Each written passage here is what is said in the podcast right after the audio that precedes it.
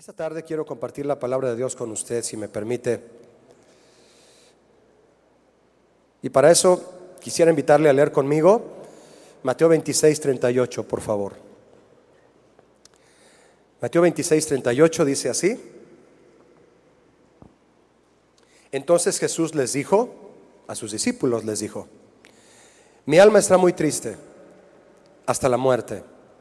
Quédense aquí conmigo y velen junto a mí. Y yendo un poco adelante, por privacidad, él se postró sobre su rostro, orando y diciendo, Padre mío, si es posible, pasa de mí esta copa, pero no sea como yo quiero, sino como tú lo quieres. La palabra del Señor, mis hermanos, nos enseña que Jesús, por todo lo que leemos de su vida, nos muestra que Él era un hombre de oración. Hemos estado aprendiendo de la oración a partir de que el pastor Chuy comenzó el tema Señor, enséñanos a orar.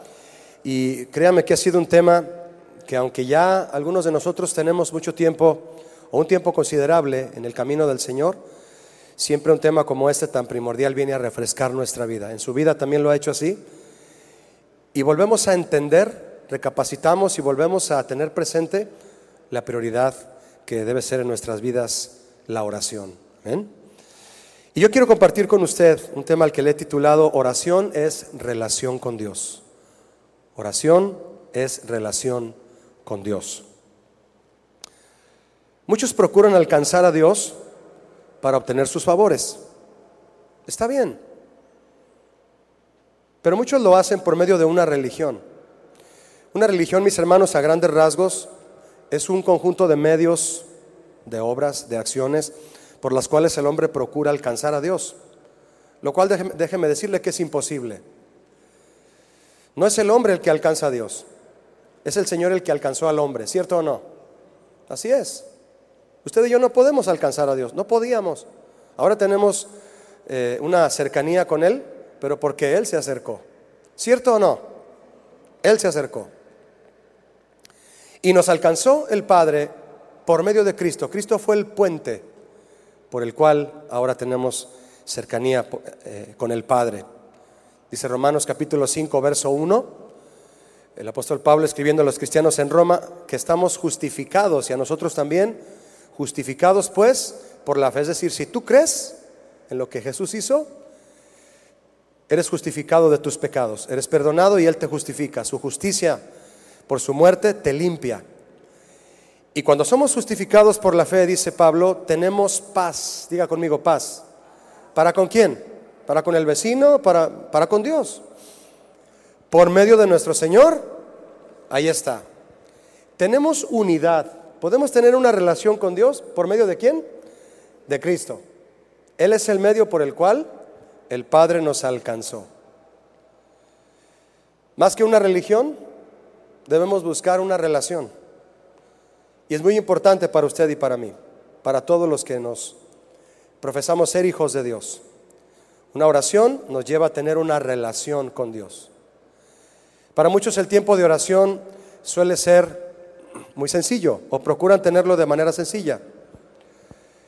Pero conforme tú y yo eh, sigamos aprendiendo de la oración y que el Señor nos enseñe a orar a través de su palabra y por medio de nuestros pastores, nos vamos a dar cuenta, mi hermano, que nuestro tiempo de oración debe acrecentarse de tal forma, debemos darle la importancia de tal forma que se convierta nuestra comunicación con Dios en una relación.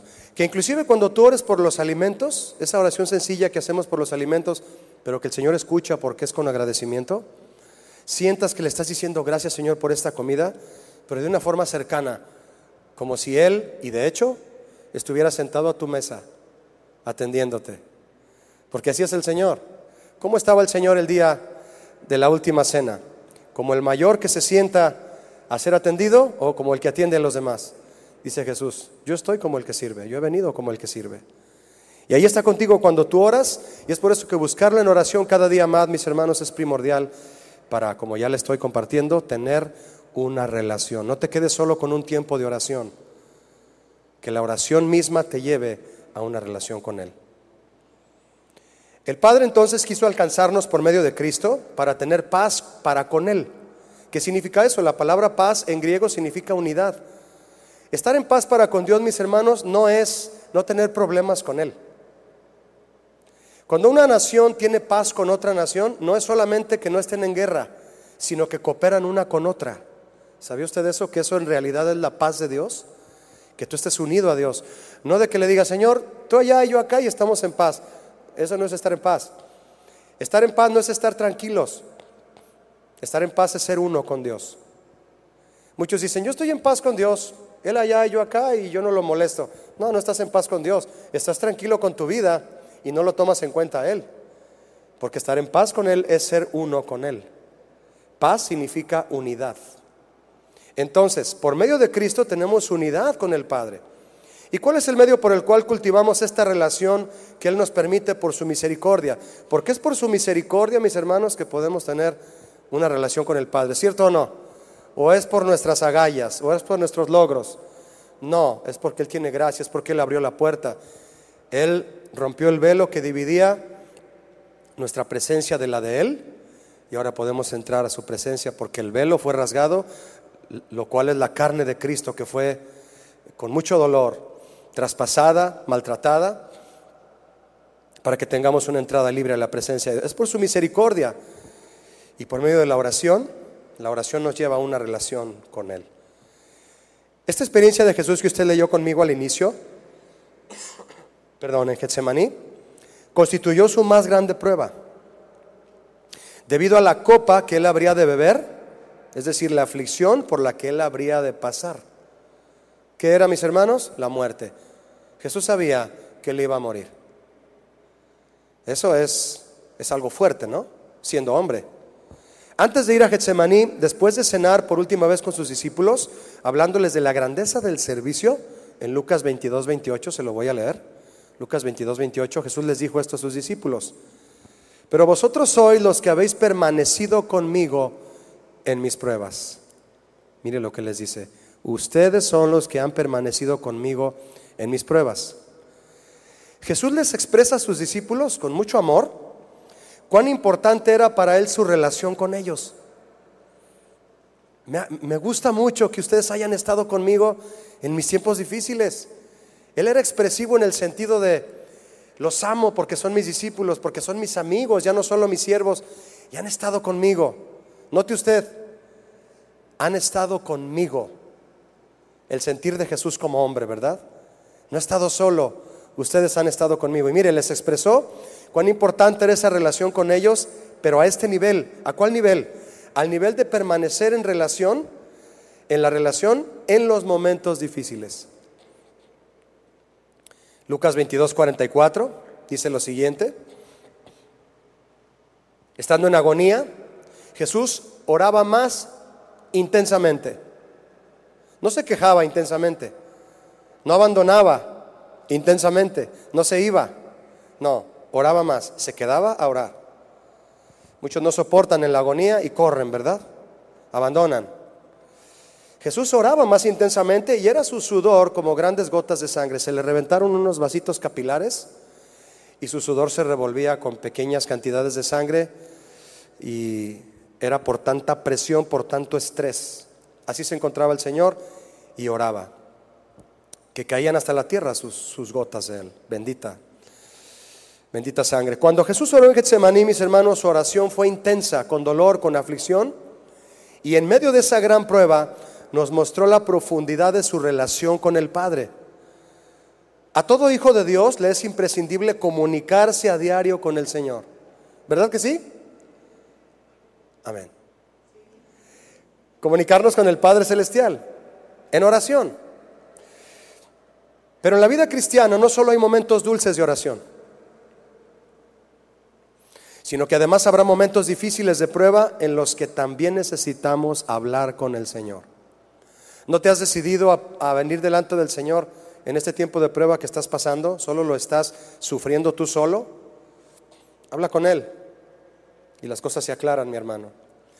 Y esos momentos son los que forjan de manera muy significativa una relación con el Señor. Relación es cercanía, relación es ser uno con Él. Estar en unidad.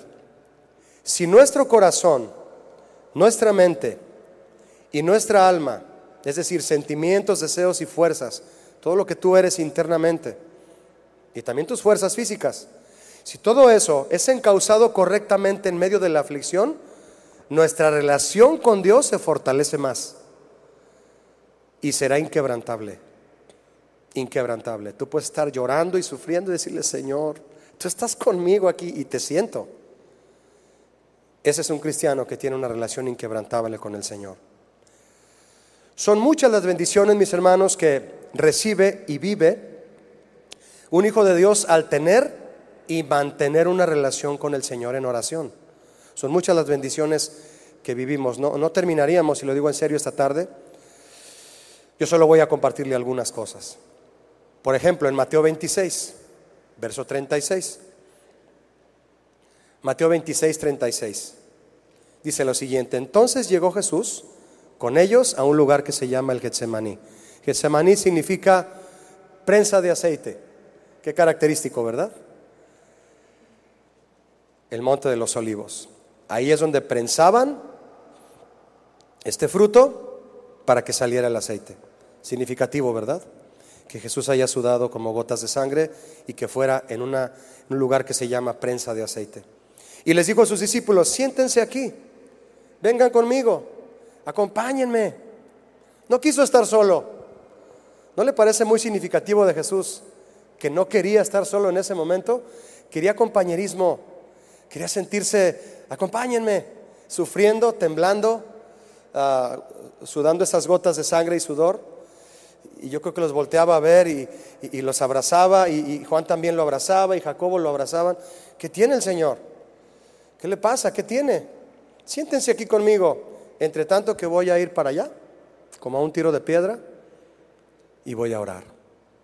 Primeramente, mis hermanos, nuestra cercanía y comunicación con el Señor son permanentes si nosotros lo determinamos primeramente. Si tú lo determinas, tu cercanía y comunicación con el Señor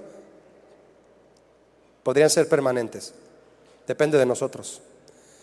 En todo tiempo, en toda situación, sin importar dónde estemos o qué estemos haciendo, Él está con nosotros, nos oye y nos habla. ¿Cuántos dicen sí a eso?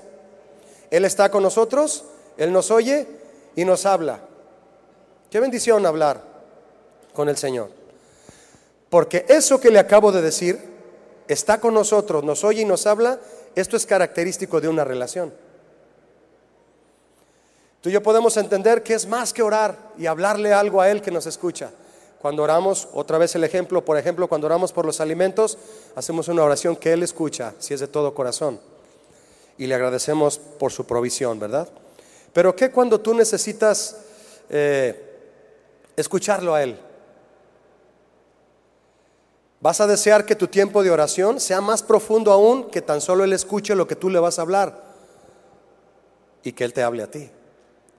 Porque eso, hablar y sobre todo escuchar, eso caracteriza a una relación. No solo un tiempo de oración.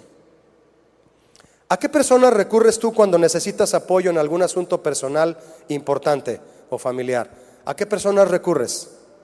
Recurrimos a aquellos en quienes confiamos. Y los buscamos en cualquier momento y a cualquier hora.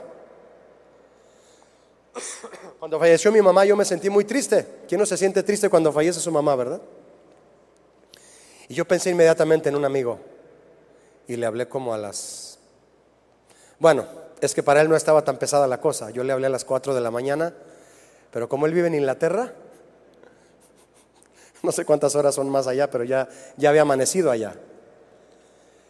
Y le dije, oye, mi mamá murió y quería, quise hablarte a ti primeramente, ¿no? ¿Por qué? Porque hay una confianza. Y no importaba la hora, aunque repito, al que le caló la hora fue más a mí que a él, ¿verdad? Pero yo estaba despierto por la noticia. Y así todos buscamos a quien más le tenemos confianza. Los buscamos en cualquier momento. ¿Por qué, mi hermano? Porque la confianza nos da libertad de buscarlos. La libertad surge de la confianza y la confianza surge de la relación. Muchos, no confían en Dios porque no tienen una relación. Y si no hay una relación, mi hermano, pues puedo asegurar algo con quien no tienes relación, no lo conoces. Y la relación se forja en el diálogo, y en el diálogo diario. Y así mismo es con el Padre, como lo es en una pareja de matrimonio, platicando todos los días. Se va forjando. Una pareja de novios que comienza una relación correctamente porque ya fueron amigos, ya vinieron a la iglesia, suponiendo que son de aquí de la iglesia, ¿verdad? Ya vinieron a las clases de novios, ya el pastor Sergio los entrenó bien y platican y, e intercambian sus enseñanzas de noviazgo. Se conocen, se conocen, se conocen y se logra esa profundidad en la relación que los hace tener una confianza plena. ¿Qué sucede cuando estamos con alguien desconocido? ¿Le digo? Y le voy a atinar. Con usted también. Cuando estamos con alguien desconocido se vuelve complicado hallar tema de hablar. ¿Sí o no? Nada más estás ahí. ¿Verdad? Mire, cinco minutos con un desconocido se sienten como una hora. Pero una hora con un amigo son como cinco minutos. ¿Cierto o no? ¿Cuánto tiempo te parece que disfrutas estar con el Señor en oración? A mí me gusta más orar en la mañana que, en otro momento del día, eh, eh, como tiempo especial personal, ¿verdad? Y, y se va el tiempo rápido. ¿Cuántos saben de lo que estoy hablando? Pero así se va. Sí, porque cuando estás con un amigo, una hora es como cinco minutos. ¿Ya te vas? Hay que seguir, mira, hay que seguir platicando. Se te hizo rápido. Jesús en medio de su aflicción fue al Getsemaní a comunicarse con el Padre de forma privada, pero invitó a sus discípulos a estar con él. Voy a orar allá solo, pero pero quédense aquí conmigo y también oren. Les dijo, y también oren. No eran los amigos más infalibles, pero Jesús quiso que lo acompañaran en la más dura de sus pruebas. Y a pesar de ser imperfectos, Jesús seguía enseñándoles los aspectos imprescindibles de la vida espiritual. En Lucas 22, 28, Jesús expresó a sus discípulos su apoyo y compañerismo, menos a uno. ¿A quién? ¿A Judas? A todos menos a uno les expresó su apoyo y su compañerismo. ¿Por qué a Judas, nunca le, eh, ¿por qué a Judas no le expresó su, su apoyo y su compañerismo al Señor Jesús? Porque a Judas nunca le interesó relacionarse con Jesús. A Jesús sí, pero a Judas no. ¿Por qué, mis hermanos? Los intereses terrenales que pueden dominar a cualquier ser humano, a Judas lo dominaron. Lo dominaron 30 monedas de plata. Él lo permitió. Esas 30 monedas de plata representan una riqueza efímera, pasajera, que cambió por lo eterno, ¿verdad? Aunque después fue y las devolvió. Pero ya estaba, ya estaba ansioso a un grado tal que su culpabilidad, al sentirse lejos de Jesús, hizo lo que hizo, ¿verdad? Él lo permitió y esos esas situaciones terrenales lo alejaron por completo de los intereses de Cristo.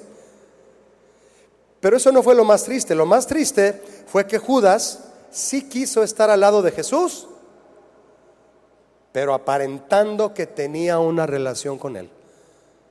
Eso era lo triste. Que sí estaba con Jesús, pero solo aparentando que era discípulo. ¿Tenemos una relación con Cristo, mis hermanos? o solo venimos a la iglesia?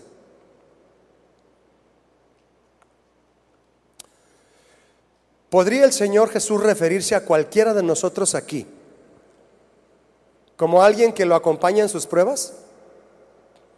Es decir, que te interesan las cosas de Cristo y sus asuntos. A eso me refiero, porque pruebas, Él ya las pasó, las de Él. Pero vamos hablando de sus asuntos del Señor, sus asuntos. Como cuando pequeño le dijo a sus papás, ¿verdad? Que no saben que en los asuntos de mi padre me es necesario estar. Bueno, a nosotros nos deben interesar los negocios de Cristo, los asuntos de Cristo. ¿Te interesan a ti los asuntos de Jesús? Bueno, ¿podría el Señor Jesús referirse a cualquiera de nosotros como alguien que lo acompaña en sus asuntos? Él siempre está conmigo. Lo invito y siempre me acompaña. Siempre le interesa, lo que yo deseo hacer en la iglesia lo que yo deseo hacer en su familia, porque Él es el interesado en todo lo que te rodea a ti, mi hermano, en todo lo que me rodea a mí. La cuestión es si nosotros cooperamos con Jesús en la obra que Él quiere hacer. Lucas 22, 39, si gustas leerlo conmigo, dice lo siguiente Lucas 22, 39. Y saliendo Jesús, se fue. Y hay dos palabras aquí muy importantes. ¿Me ayudas a, leerlas en voz alta? Dice, y saliendo se fue, en voz alta, ¿me ayudas? Como solía. ¿Qué significa como solía? Lo hacía continuamente, continuamente. ¿A dónde se iba? ¿A dónde solía ir? Al Getsemaní, al monte de los olivos. Y sus discípulos también le siguieron. ¿Quiénes le siguieron? Sus discípulos. ¿Hay algún discípulo de Jesús aquí? Vamos a seguirle, mi hermano. Que Él nos recomiende. Mira, Él puede recomendarte con alguien. Él puede hablarle a alguien y decirle, ¿quieres un buen trabajador? Él, mira, yo lo conozco a Él y Él me conoce a mí.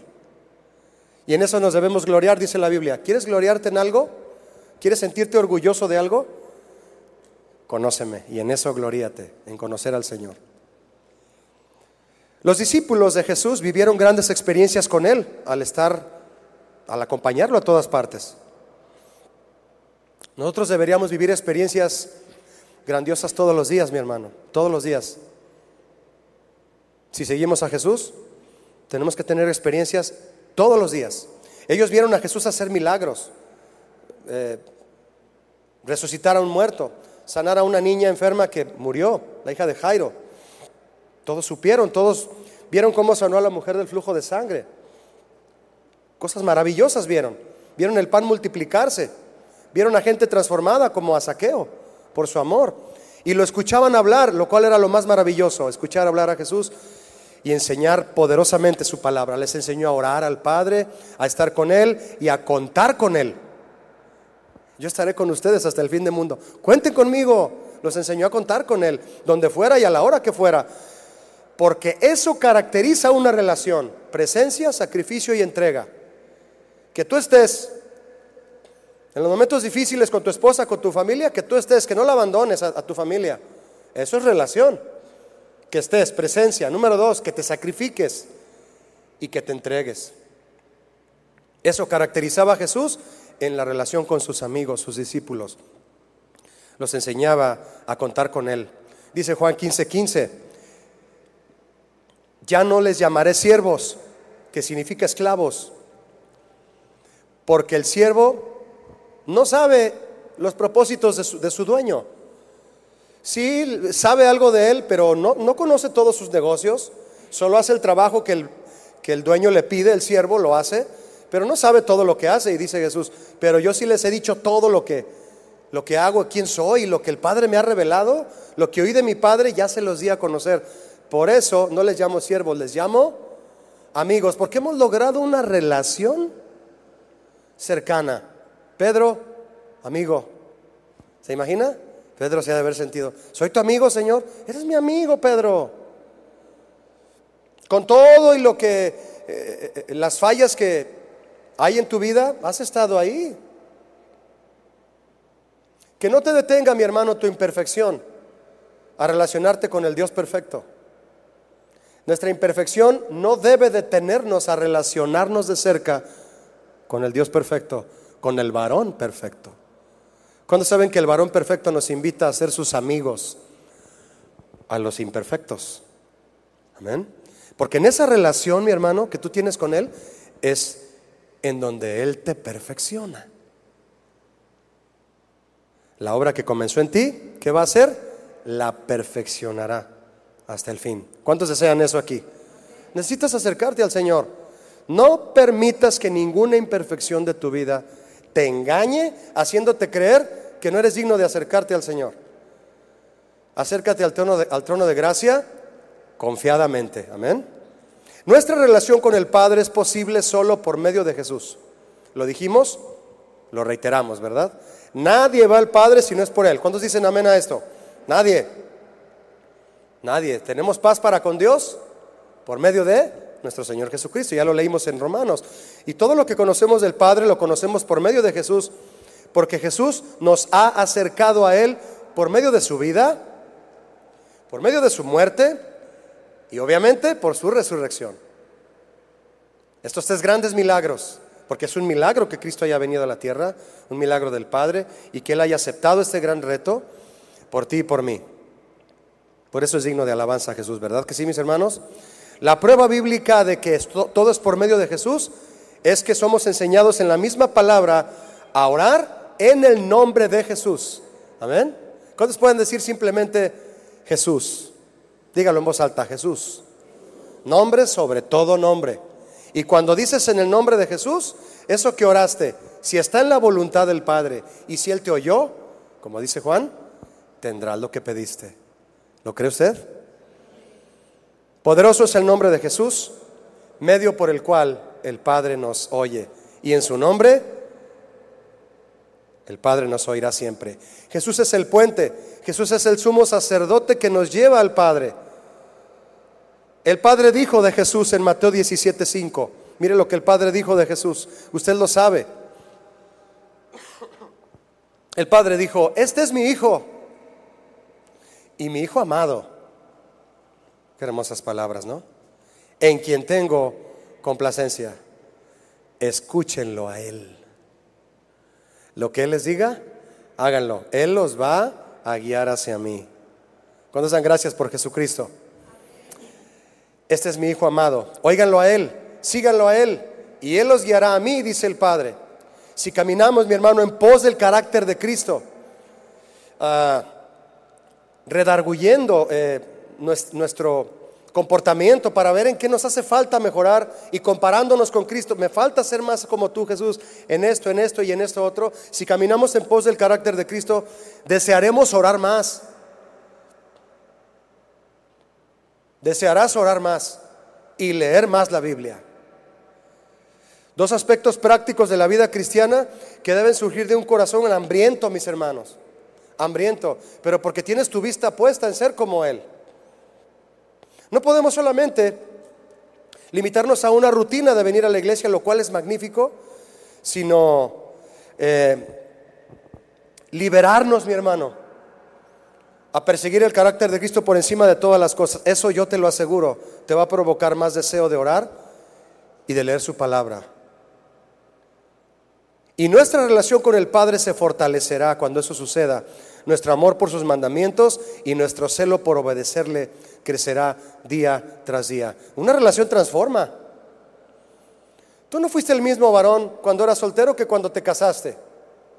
Y hablo sin ninguna ironía hacia el matrimonio, porque en mi caso ha sido una gran bendición y en el caso de muchos aquí. Y si estás luchando por tu matrimonio para que se mantenga fiel a Dios y se mantenga, que sea permanentemente apegado a la palabra de Dios, por eso todos estos eventos de matrimonio, como ejemplo de vida en esta sección de la familia, los invitamos a venir, porque son oportunidades para crecer.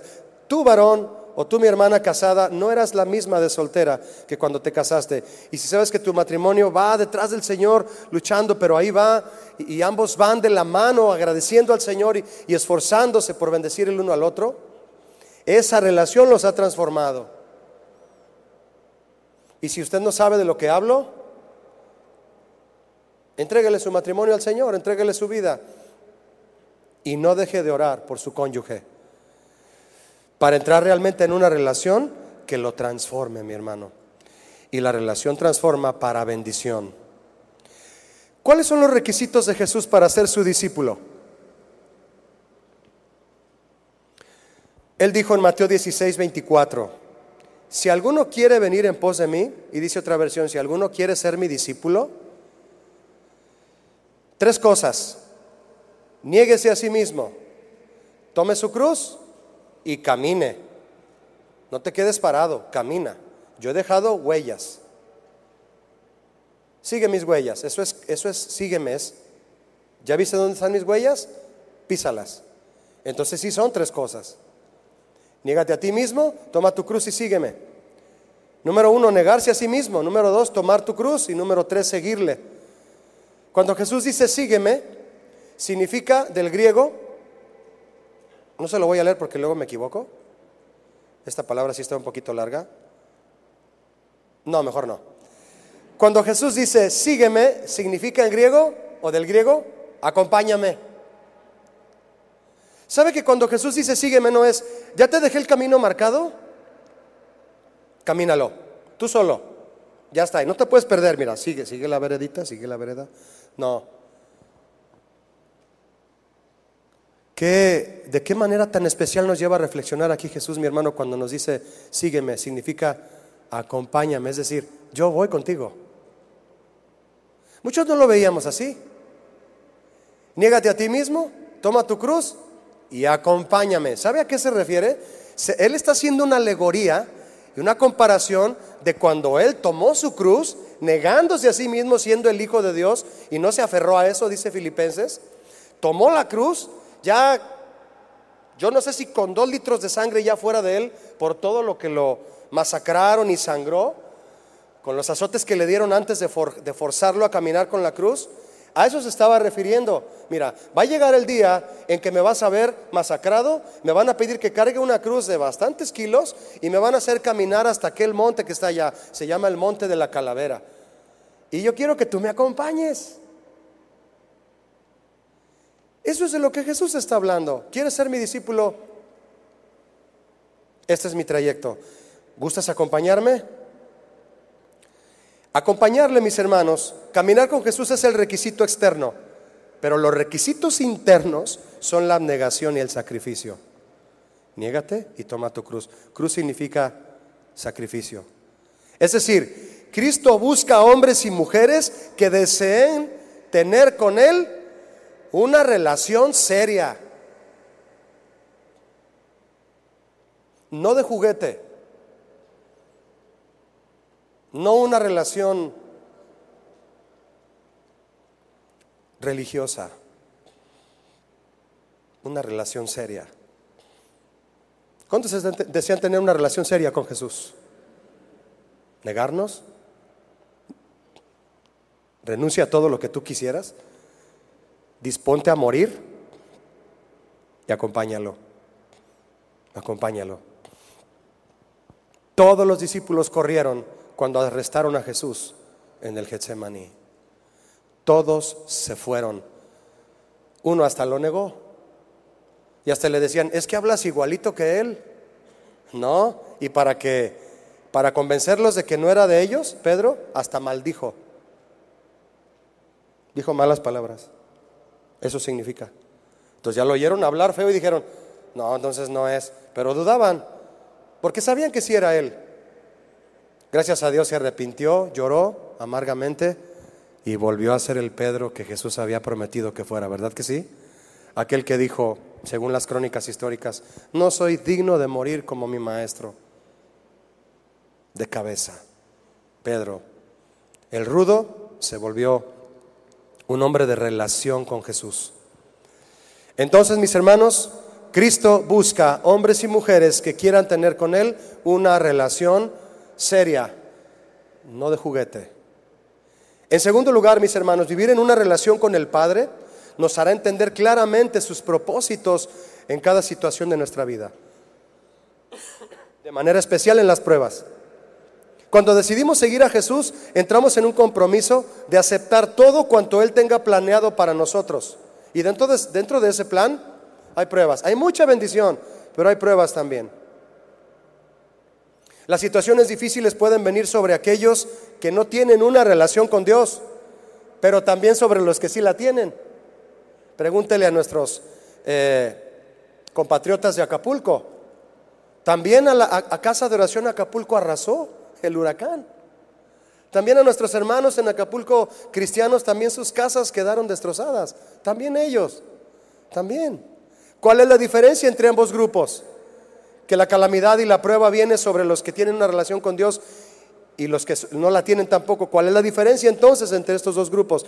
Que solo los que le buscan y tienen una relación con Él, que le aman y saben que todo ayudará para bien de sus vidas, ah, están conscientes de que es para algo bueno. Esa es la diferencia entre estos dos grupos. Entre aquel que no tiene una relación con Dios y entre aquel que sí la tiene y viene una prueba para ambos Solo el que tiene una relación con Dios entiende por qué viene esa prueba. El otro se queja y abandona. Pero el que está cerca de Dios, como va acompañando a Jesús, Jesús es que me duelen ya los pies, es que ya no puedo. Jesús le dice, sí, Yo no te dije que sería fácil, pero ya que lleguemos allá, decía un pastor amigo mío, detrás de esa cruz está la gloria. ¿Cuántos quieren ver la gloria de Dios? Está detrás de la cruz, mis hermanos. Vamos para allá, ¿verdad que sí? Quienes conocen este pasaje de Romanos 8:28, de donde dice todo ayuda para bien a los que aman al Señor, quienes conocen ese pasaje, no solo en la memoria, sino en la experiencia propia, lo entienden debido a que en su tiempo de oración se ha generado una relación con Dios, que los lleva a vivir tranquilos, confiados y dispuestos a cualquier cosa que el Señor demande de ellos. Todos hemos oído hablar de Job y la forma en que el Señor se expresó de él. ¿Quiere recordar conmigo cómo es que se expresó el Señor de Job en Job 1.8? Mi siervo Job. Qué bonito decir eso del Señor de cualquiera de nosotros, ¿no lo cree? ¿Le gustaría escuchar mi siervo Felipe?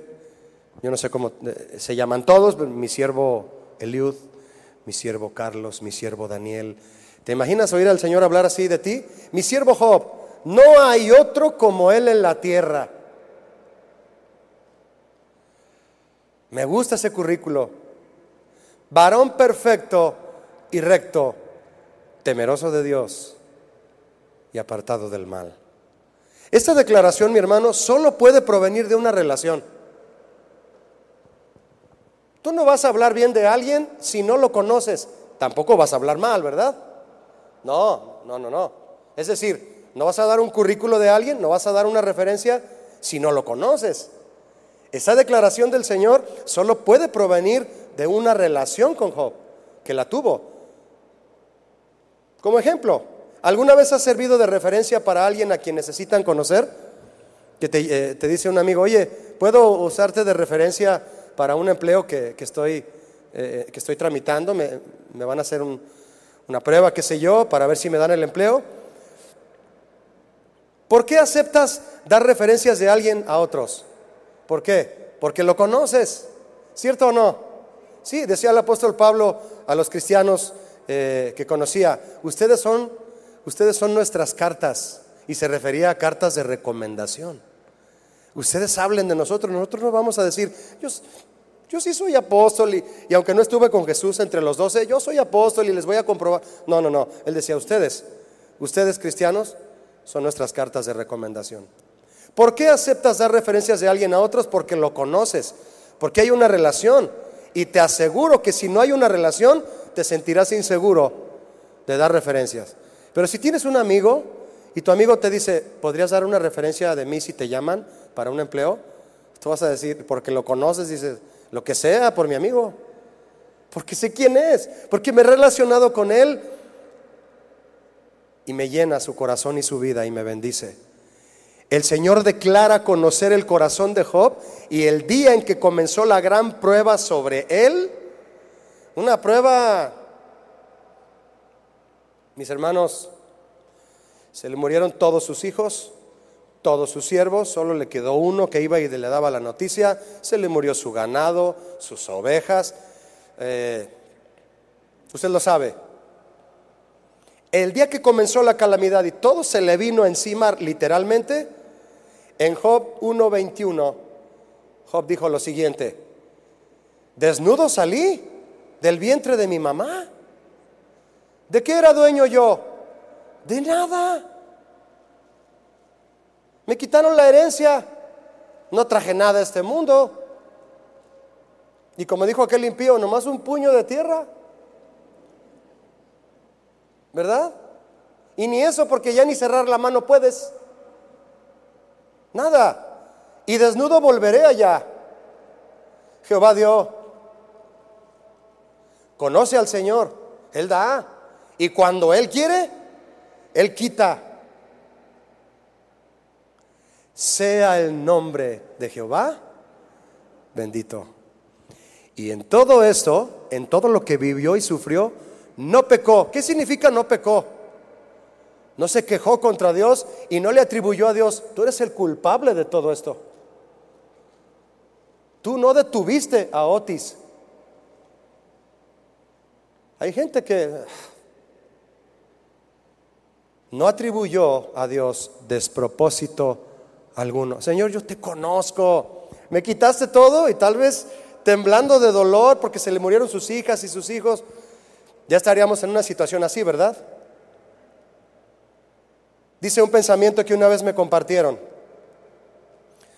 Muchos se quejan por lo que Dios no les da, pero Job bendijo a Dios cuando le quitó todo. Qué hermoso pensamiento, ¿no? Se nota que Job conocía bien al Señor y aunque dolido por lo que pasaba, sabía bien que la prueba no cambiaría ni el amor que Dios le tenía, ni su relación con él. Fueron a regañarlo unos amigos y a querer que, a, tratarlo de cambiar de parecer, ahí como a medio ministrarlo, porque estaba deprimido y, estaba triste y estaba enfermo. Hasta su esposa le dijo, di cualquier cosa a Dios, dile algo y muérete. Pero su esposa no sabía que a pesar de su imperfección, porque una esposa, a pesar de ser imperfecta, cuando ama, sigue siendo una esposa fiel y considerada. Y está ahí, porque con esa misma esposa volvió a tener los hijos y las hijas más hermosas de toda la tierra, con la misma esposa.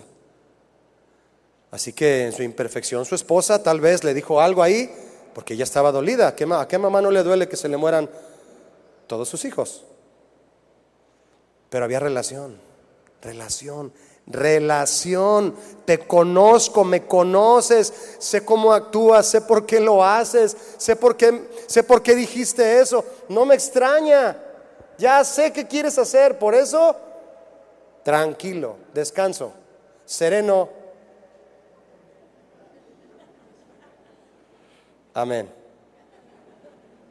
Se nota que Job conocía bien al Señor y aunque dolido, jamás cambió su relación con Dios.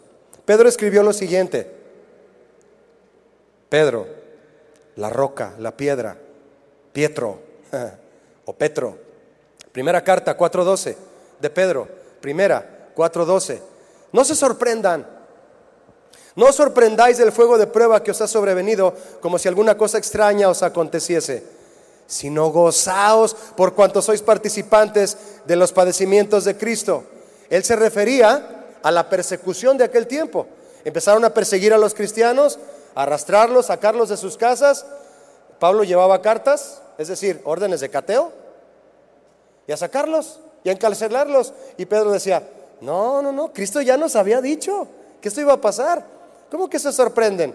No, no, no.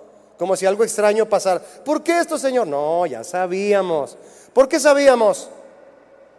¿Por qué no me cae de sorpresa la prueba? Porque el Señor me lo dijo. Porque hablo con Él. No me toma por sorpresa. El Señor, si el Señor nos leyera este pasaje, Él mismo, si Él nos lo leyera y nos lo explicara, tal vez nos diría así. Si me conoces y sabes bien que yo permito cosas en tu vida para fortalecer tu fe y para que nuestra relación sea cada vez más fuerte, entonces, tranquilo. No te asustes. Y alégrate por el privilegio de sufrir por causa de seguir a mi hijo. Las situaciones más indicadas, mi hermano, para comprobar si usted y yo conocemos al Señor y vivimos en una relación con Él, son precisamente las situaciones de prueba. Esas son las situaciones donde mostramos si conocemos o no al Señor. Esas. Esas meras, diría el Jalisquillo. Esas meras. El rey David, en su profunda, y vaya que mi hermano la Biblia nos lo muestra a, la, a detalle, en su profunda relación con el Señor y desde pequeño. Dígame qué pequeñito de, ¿qué le gusta? ¿16 años? ¿Llega todo seguro? Seguro a ver qué está pasando en la batalla y dice, ¿ese, ese gigante los está amedrentando? Yo me lo he hecho. Dígame de dónde sale esa seguridad. Y le platica al rey, mira rey, cuando viene un león a amenazar a mis ovejas, ¿qué me dura? Yo traigo una onda. El Señor habla conmigo y me hizo agarrar la onda. Porque en mi relación con Él, agarramos la onda. ¿No has agarrado la onda? Es porque no te relacionas con Dios. Cuando te relacionas con Dios y estás en oración con Él, dices, ay, ya, Señor, ya agarré la onda. Y viene un lobo, viene un león, un oso.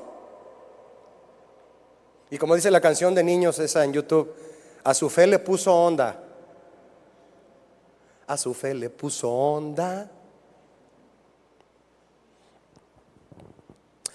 Y desde pequeño esa seguridad fue creciendo, creciendo, creciendo. Después de, haberle, después de haberle dicho al gigante, tú vienes a mí con palos, vienen pruebas, vienen cosas difíciles, está bien, tírale. Yo vengo a ti en el nombre de Jehová de los ejércitos, a quien ya hiciste enojar. Qué seguridad. ¿De dónde sale eso, mi hermano? ¿Quién lo escribió para que David lo leyera ahí con una, estampita? Una estampita de una oración de... Iba a decir un nombre de un santo, pero ya se me fue. David no traía una estampita de un santo para orar en voz alta, así como un augurio, como un conjuro. Voy a hacer esta oración y se va a cumplir. A San Antonio para tener novia. ¿Sí es San Antonio? Dice mi hermana, no sé. Está bien que no sepa, hermana. Fue creciendo David, fue creciendo. Y esa confianza se creció tanto que le llamaba al Señor mi pastor. Tú me provees todo. Y aunque ande en valle de sombra y de muerte, tú estás conmigo. No temeré porque qué? Tú no solo me dejaste el camino a seguir, tú lo caminas conmigo. Amén, mis hermanos. Consciente de que habría valles de sombra de muerte por los que pasaría David, pero al conocer al Señor, David sabía que su pastor, mi pastor, estaría con él para infundirle aliento con su vara y su callado. Vara, disciplina. Callado, amor. Disciplina y amor.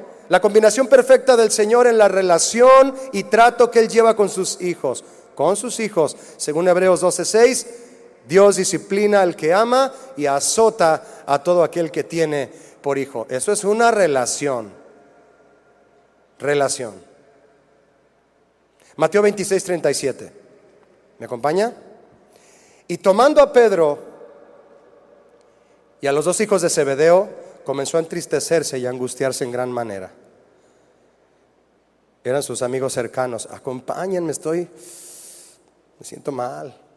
Entonces Jesús les dijo, mi alma está muy triste hasta la muerte, quédese aquí y cuiden conmigo. Ese velad, mi hermano, implicaba dos cosas, orar y vigilar. No es lo mismo. No es lo mismo orar y vigilar. Jesús dijo, orad y velad. Son dos cosas muy diferentes. Mire, Jesús sufría al imaginarse el dolor físico que le esperaba y por todo lo que implicaba el cargar y morir a causa del pecado humano. Y porque el Padre voltearía su rostro. Ya me veo yo volteando hacia el Padre que, que desde pequeño vino a mi vida y me transformó, ya lo veo yo a Él volteándome el rostro. Pero en su relación con el Padre se fortaleció para llegar al fin de la prueba, la cual era necesaria para cumplir los propósitos del Padre. Mire mi hermano, cuando tú logras pasar una prueba en la voluntad de Dios, se cumplen los propósitos de Dios, no los tuyos, los de Él. Pero esto solo lo entienden los que tienen una relación con Él. Hay hermanos que yo estoy pasando unas, unas.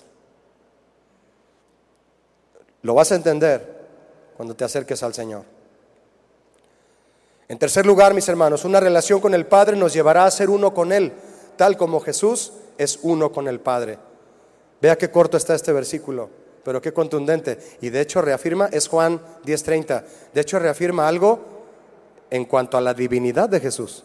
E-, es un versículo de declaratorio de Jesús, de quién es Él, además de haber sido hombre. ¿eh? ¿Ya lo leyó lo que dice? Yo.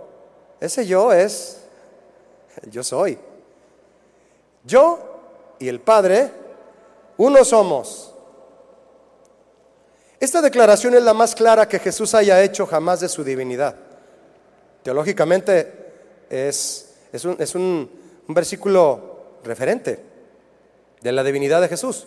Jesús y el Padre no son la misma persona. No, pero en esencia y naturaleza sí son uno. Y es por ello que esta declaración es contundente con respecto a que Jesús es Dios. ¿Sí o no Jesús es Dios? Sí, y como ya lo he dicho otras veces, el que diga que no, lo vamos a exorcizar. Yo y el Padre, uno somos. Significa que Jesús es Dios. ¿Alguien que diga amén aquí? Pero no debemos olvidar que Jesús también fue hombre. ¿Cierto o no? También eso es importante en alguien que debe confesar que está limpio de, de cosas chuscas espirituales, que confiese que Jesús vino en carne. Así es, a través de una virgen. No debemos olvidar que Jesús también fue hombre, expuesto a los padecimientos humanos, físicos y naturales, y al vivir como hombre superó todo aquello que trató de impedirle cumplir la voluntad del Padre y romper su relación con Él.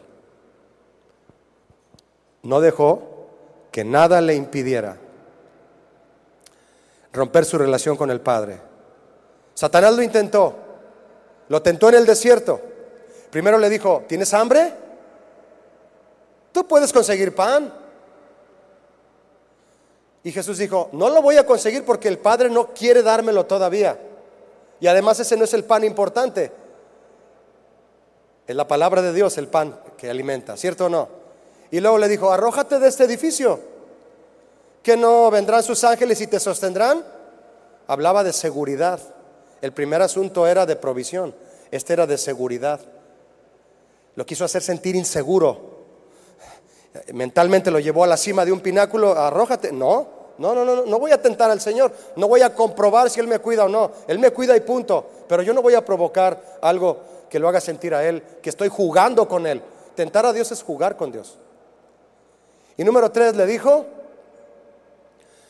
si te postras a adorarme, te daré estas, estos reinos y estas naciones del mundo, porque es el príncipe del mundo. Jesús le dijo, no, no te voy a adorar solo voy a servir al Señor y solo a Él lo voy a adorar. Y Satanás lo dejó por un tiempo, dice Mateo 4, por un tiempo. Dice Juan 5.19, mis hermanos, Juan 5.19. No puede el Hijo hacer nada por sí mismo. ¿Ya lo vio? No puede el Hijo hacer nada por sí mismo. ¿Cuántos son hijos aquí? Esto es un ejemplo para los hijos. El Hijo no puede hacer nada por sí mismo. Tú y yo debemos depender del Padre. La dependencia trae descanso. Quien realmente descansa es porque depende. Si tú te vas a acostar relajado y tranquilo en un buen sofá, tú estás recargado en el sofá. El sofá está soportando todo tu peso.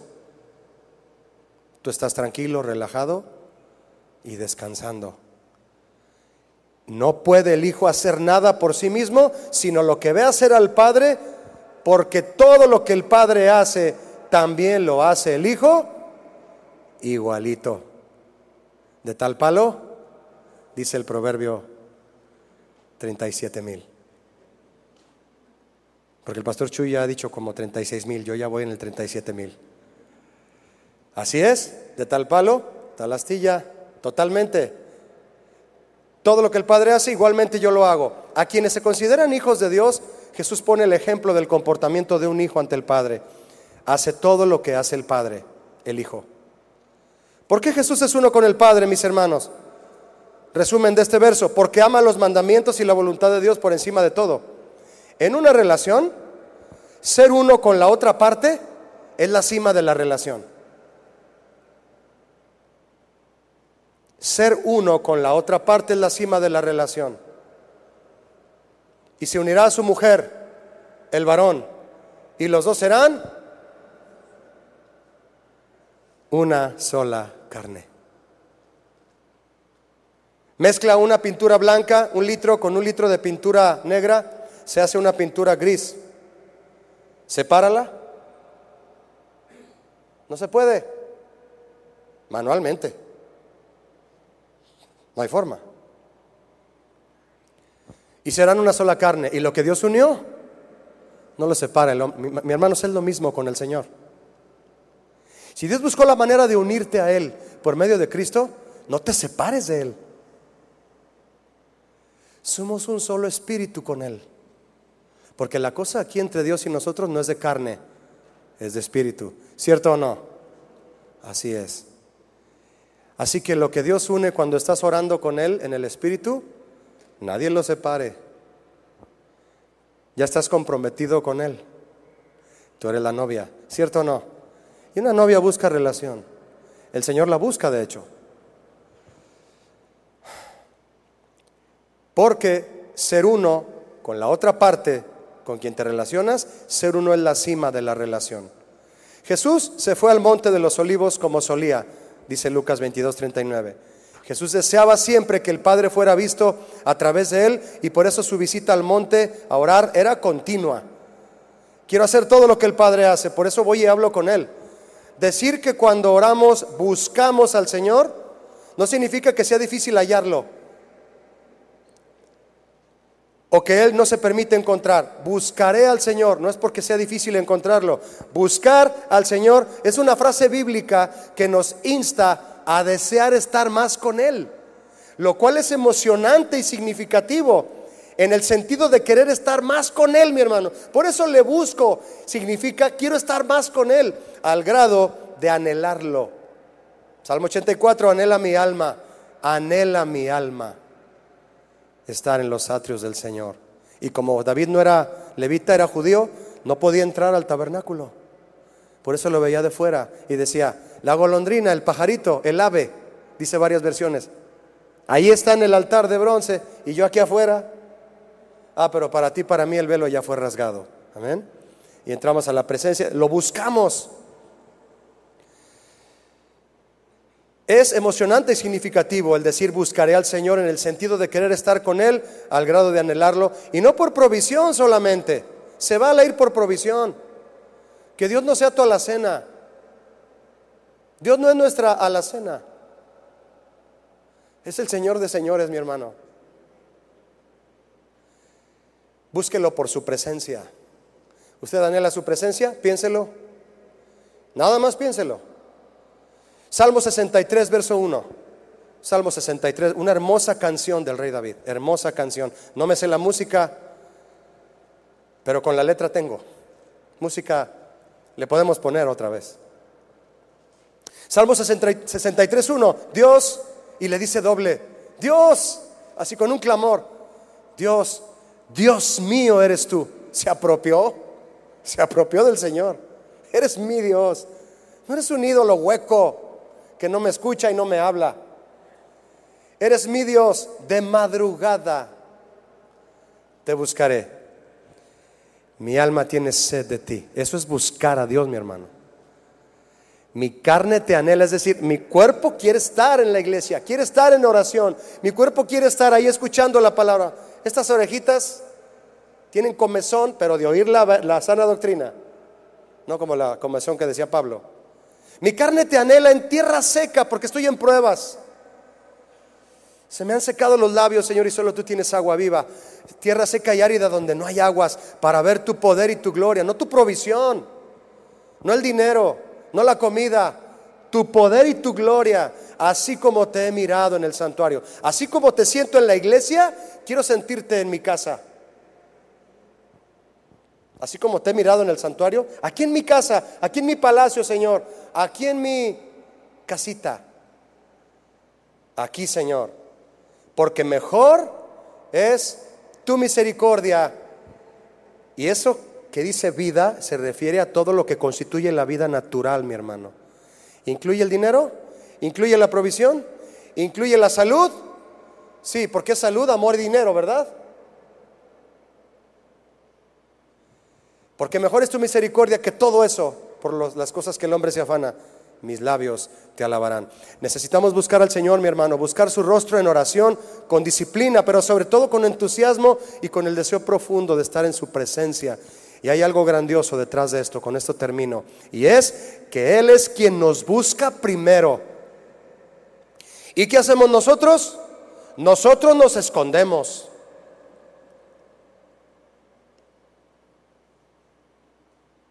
Él nos busca nosotros nos le escondemos. Qué triste. Lo digo con mucha pena. Desde el principio, que significa Génesis, el Señor buscó al hombre para entablar comunicación con él, porque desea su bien y su salvación. ¿Cierto o no? Le dijo a Adán, no comas de este árbol, Adán, te vas a morir. Se lo dijo claro. Te vas a morir. ¿No es eso amor? ¿Sí o no es amor? ¿No es querer una relación? Mira, te preparé un huerto. Y hay aquí, qué mercado de abastos ni qué nada. Aquí vas a encontrar, y no transgénico. Cuídalo, Adán. Me preguntas lo que necesites, pero yo ya te di un cerebrito y te voy a enseñar, mira, este se cuida así, este, eh, vas a darle nombre a los animales. Todo, una relación. ¿Por qué no creó a Adán y a Eva juntos? ¿Por qué no los creó juntos? Porque primero quiere una relación contigo a solas. ¿Qué podía hacer Adán con Eva? ¿Bien? Si primero Dios no le da instrucciones.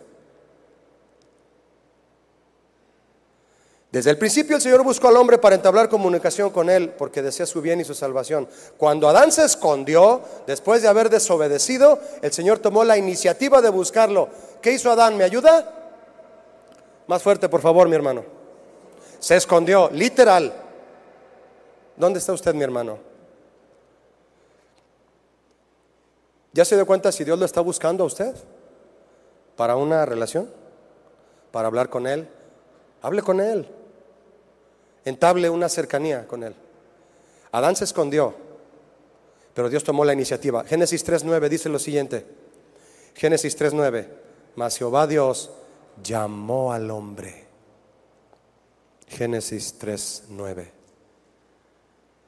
Mas Jehová Dios llamó al hombre. ¿Qué es llamó al hombre? Adán.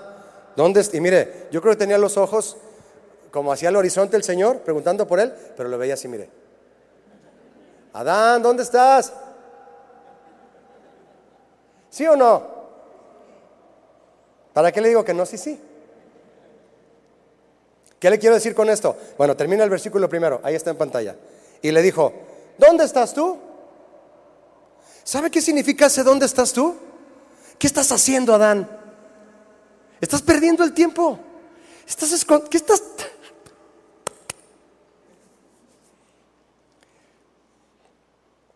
Ese dónde estás tú son muchas cosas, mi hermano. ¿Dónde estás? Andas allá, ¿sabe dónde? Vente a orar. Vente a orar. Yo te estoy llamando. Adán. Y le Adán así como que se escondía más. Se metía más en los arbustos. Más todavía. Agua se va. Agua se va. Tápame, tápame, tápame. Porque el de la culpa soy yo. No es echar la culpa a mí, Adán, ¿eh? Pues se la echó. No era un revoltijo, era una confusión. Porque cuando nos escondemos de Dios, todo es confusión, mi hermano. Todo es confusión. ¿Usted cree que el Señor preguntó por Adán porque no sabía dónde estaba? Mire, por supuesto que sabía dónde estaba. Lo que el Señor hace al buscar al hombre perdido es un gesto de misericordia. Ese dónde estás, Adán, es un gesto de amor para mostrarle al hombre que Él quiere acercarse a quitar todo aquello que le impide la relación y a, restaurar los daños y prejuicios. Prejuicios, prejuicios. ¿Dónde estás tú? Nos dice el Señor, yo quiero acercarme a ti, pero tú te escondes y no quieres saber nada de mí. Génesis 3.10. ¿Quiere verlo conmigo? Génesis 3.10. Y él respondió, ¿quién respondió? Adán oí tu voz. ¿Usted ha oído la voz de Dios? Ah, ¿cómo no? No me diga que no, hermano, ¿eh? porque lo están oyendo allá arriba. Oí tu voz en el huerto. ¿Y tuve qué? Mi hermano, no le hacemos caso a Dios porque hay unos temores en nosotros que nos impiden ir a orar. Y luego queremos orar y como estamos llenos de miedos, de vergüenza, de pecado y de heridas del pasado, no logramos orar ni cuatro palabras. Ahí estamos. Ay, ¿cuánto debo en Coppel? Ya ahí estás, ¿no? Y no logras orar porque traes unas heridas por el pecado, por cuestiones del pasado. Ahí está el esposo con su esposa. ¿Por qué no tiene una buena relación con ella? Porque ninguno de los dos quiere sanar. Ninguno de los dos se dispone a sanar. Por eso no se relacionan bien. El Señor quería sanar el corazón de Adán. Adán, ven por favor. Sí, ya sé que la regaste, ya lo sé. Pero te estoy buscando. ¿Por qué te escondes? ¿Tuve miedo? Porque estaba desnudo, claro, pecaste. Sabes bien que hiciste mal. Sabes bien por qué estás así. Sabes bien por qué no puedes orar. Tú lo sabes. ¿Por qué, Adán? ¿Quién te dijo que estabas desnudo? ¿Y qué dice al final de Génesis 3.10? Y me escondí. Génesis 3.10 al final dice, y me escondí. Mi hermano, Dios nos busca para una relación. ¿Estás escondido? Ya sal de ahí.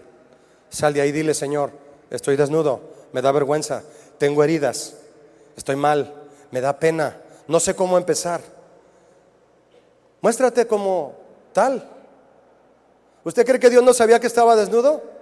Fíjese, Adán, es que me da pena porque estoy desnudo y el Señor, si ya sé, es que tengo unas heridas, Señor, ya sé, háblame de ello, ve a consejería, inicia, haz algo, pero relacionate.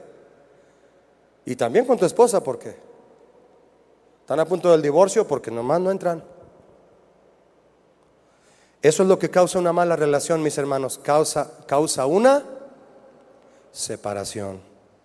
Y tanto unos se divorcian de su cónyuge como otros se divorcian de Dios. ¿Sabe usted qué significa la palabra apostasía? Significa divorcio. Apostasía significa divorciarse de Dios. ¿Dónde estamos, mi hermano? ¿Escondidos? ¿Escondidos? Yo quiero hacer una invitación para orar. A partir de este pasaje hermoso de Apocalipsis 3:20. Apocalipsis 3:20, hermoso pasaje que siempre ha estado en mi corazón. Yo sé que en el suyo también está o lo va a estar. Dice Apocalipsis 3:20. Es el Señor Jesús hablando, ¿eh?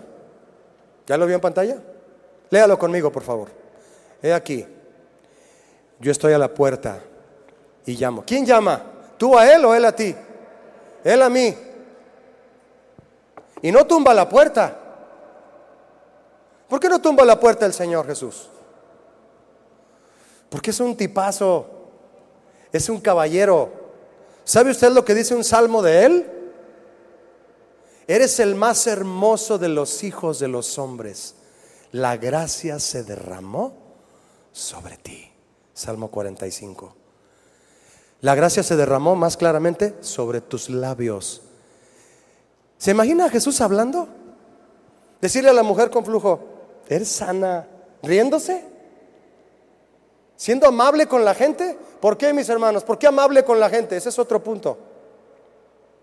Porque alguien que tiene relación con Dios es amable con la gente. Yo no concibo a alguien grosero decir que tiene una relación con Dios.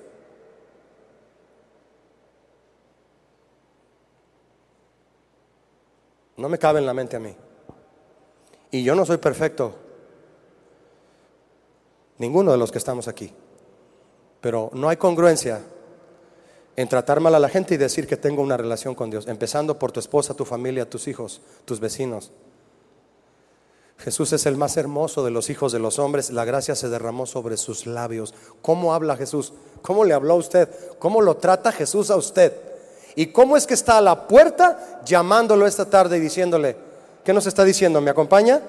Yo estoy a la puerta y llamo. Si alguno oye mi voz, como Adán, a pesar de su pecado, Adán oyó la voz de Dios.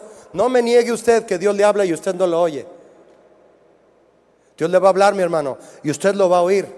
No lo vaya a negar, porque atrofia lo que Dios quiere hacer con usted.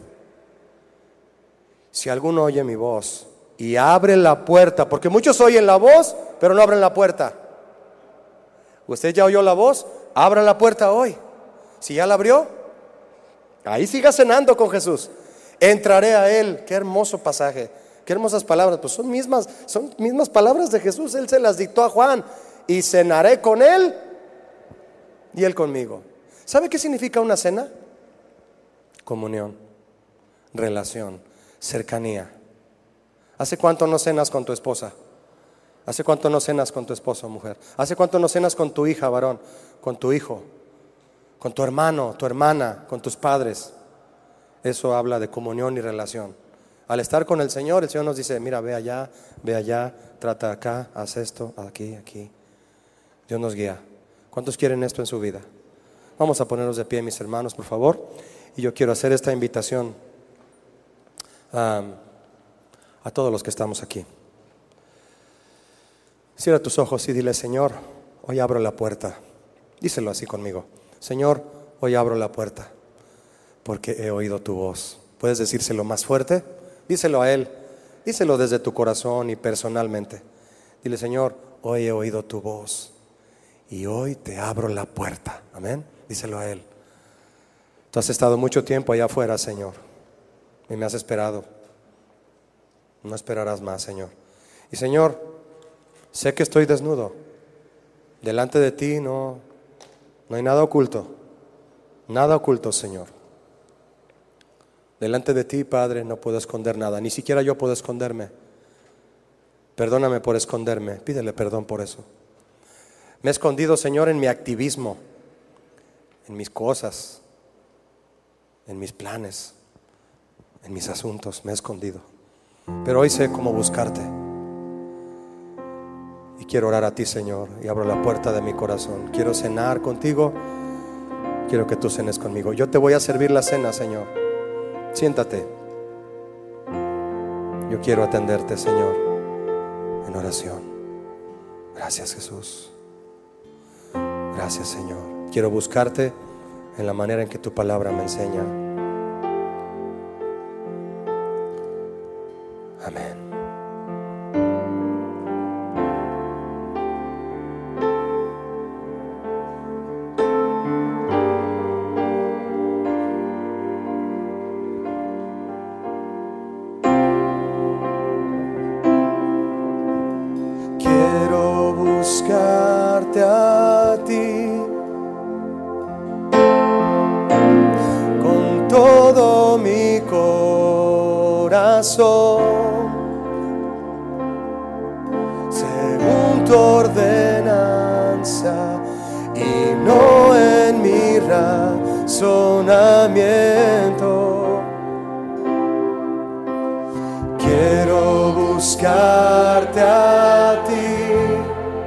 díselo a Él con todo mi corazón.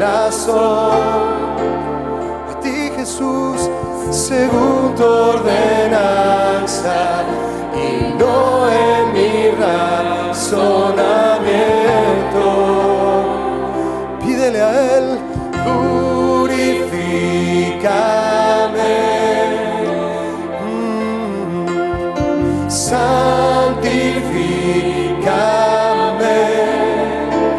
Tus manos y tu voz y dile a Él, cambia mis odres viejos. Si Jesús derrama de tu vino nuevo, purifícame, purifícame. Mm.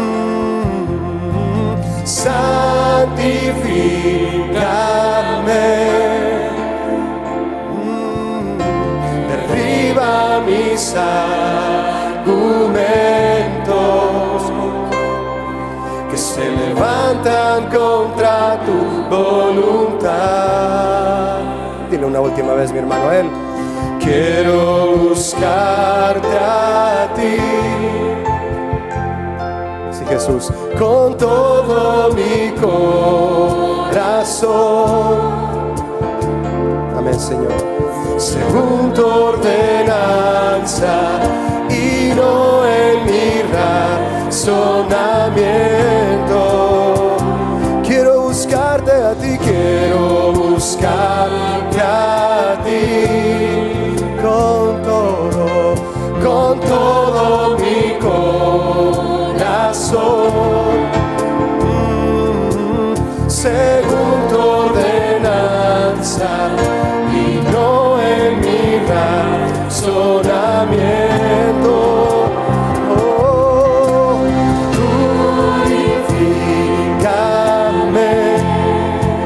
Quiero estar contigo.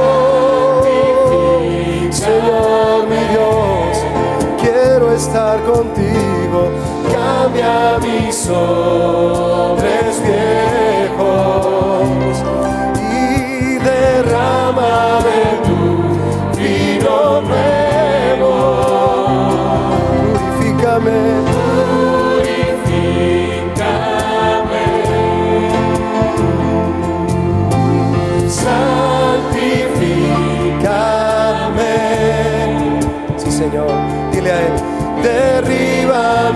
argumentos que se levantan contra tu voluntad, Señor. Levanta tus manos y dile, Señor, gracias por buscarme, gracias por hablarme en medio de mi vergüenza, mi escondite que yo mismo hice. Tú me has hallado, Señor. Ya no quiero tener un escondite donde esconderme de ti, Señor, sino un lugar secreto donde estar contigo. Qué gran diferencia, Señor. Estar contigo todos los días. Y cuando no pueda, Señor, por alguna razón, mi hambre crecerá más, mi sed se acrecentará más. Donde hay tierra árida, donde todo está seco, para ver tu gloria y tu poder, Señor. Así como David estaba en el desierto y clamaba por tu poder, esta tarde te doy gracias, Señor, por mostrarte a mí. Aquí estoy, Padre, gracias. Gracias por llamarme a tu presencia, a estar contigo en una relación. Gracias por enseñarme a orar y por invitarme a tu presencia. Le damos un aplauso por eso a Él. Amén. Gracias Jesús.